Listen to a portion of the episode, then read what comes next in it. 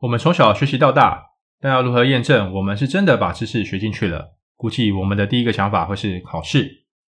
但是考试真的能验证我们的学习成果吗？有谁还能清楚的记得他求学时期学过的知识呢？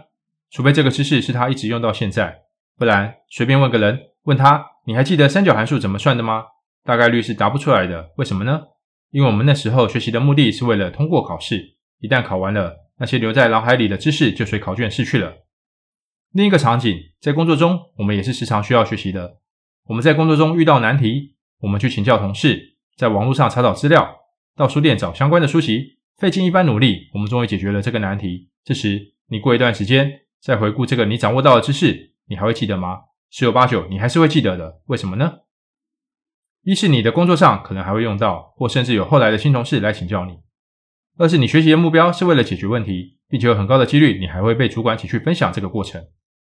第二个场景的学习过程让你铭心刻苦，所以你会很难忘掉。而更重要的是，这个学习的过程你必须使用许多技巧，可能有收集、整理资料、分析、解读资料，彻底它，并把这些知识掌握在自己的手里，最后再运用出来解决实际的问题。最后的最后，你可能还要上台报告你的解决方法。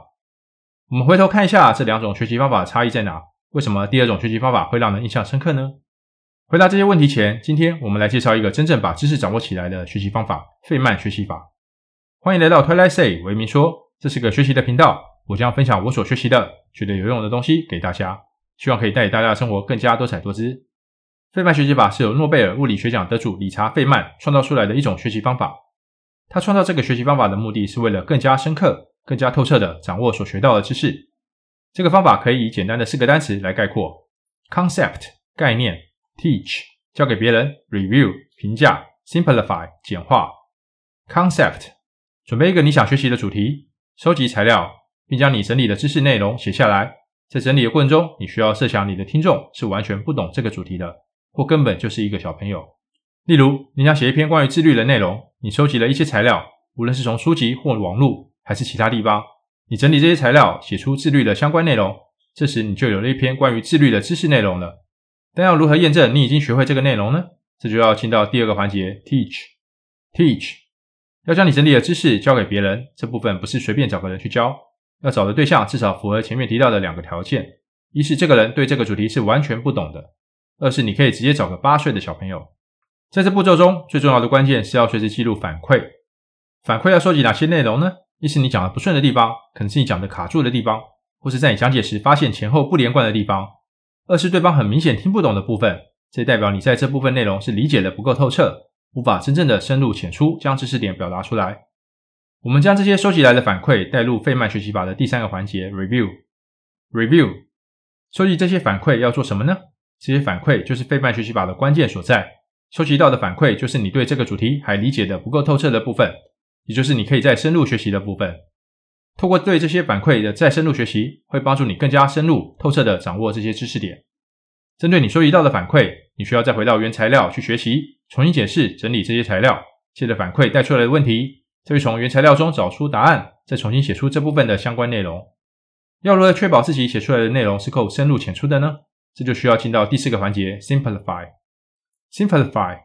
我们写出来的知识点可能因为使用太多专有名词，或是用了太多难懂的语言来表达，就造成你的听众是听不明白的。这时候我们不能怪罪听众，觉得他们太笨，而是反过来反省自己是否写得太难，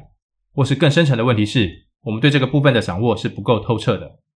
这时候你就会需要重新撰写听众不懂的部分，将其简化，直到你的听众听懂了。整个费曼学习法就是在这四个环节中不断循环，特别是后三个环节。直到你能将你想学习的主题用足够清楚并且足够简单的语言表达出来，这才表示你已经掌握了这个知识。看到这边，不知道大家心中会不会有一个疑问：为什么我要把知识点用简单到八岁小朋友都能听得懂的方式写出来呢？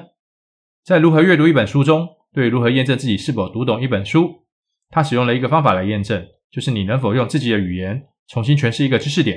并且举出一个例子来说明。若是能做到，就代表你把这个知识点读懂了。而费曼学习法是更进一步的，将你学习到的知识点用教给别人的方式表达出来。若是对方听懂了，就代表你不只是读懂了该知识点，你更是完全的掌握了它。我们现在所处的时代是充满许多所谓的专业文的时代，网络上到处充满了专业文，每每打开这些文章，就是一堆专业术语的堆叠，看得你昏天暗地，你还是搞不懂他在写什么，只是觉得好像很厉害。但是，若是你学会了费曼学习法，你就会知道，一篇真正的专业文是要让读者看得懂的，一篇能用很浅显的语言表达出来的专业文，那才是真正高手的文章。不然，何必写出来给大家看呢？若是只想写一篇用一堆专业术语堆叠出来的文章，请留在自己的专业圈吧。若是各位有机会去看牛顿时代的科学书籍，你会发现他们使用的语言是非常简单的。那不是因为牛顿时代的专业底蕴不足，而是他们写文章的目的是为了普及科学知识给一般平民大众，所以必须用很浅显的语言将很复杂知识点表示出来。这就非常考验他们对知识点的掌握程度了。费曼学习法不只是给学生使用，工作人士更是需要掌握，因为在职场中，我们每天面对的问题千奇百怪，远超求学时期，而且有些问题是用学校的学习方式是找不到答案的。我们需要快速的、有效的学习方法来增加自己的知识储备，如此才能游刃有余的解决一堆问题。回到最前面的问题，为了考试的学习和为了解决问题的学习差别在哪呢？差别就在于后者的学习是为了彻底掌握一个知识点来解决问题，并且有机会还要分享或教导别人运用，所以过程中会不自觉地运用到了费曼学习法的技巧。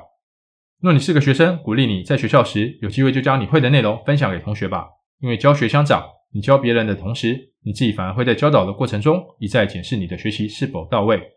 你的同学听懂了的同时，也代表你对该知识点的掌握更加彻底了。鼓励大家开始尝试使用费曼学习法学习任何一个你想学习的主题，用 concept、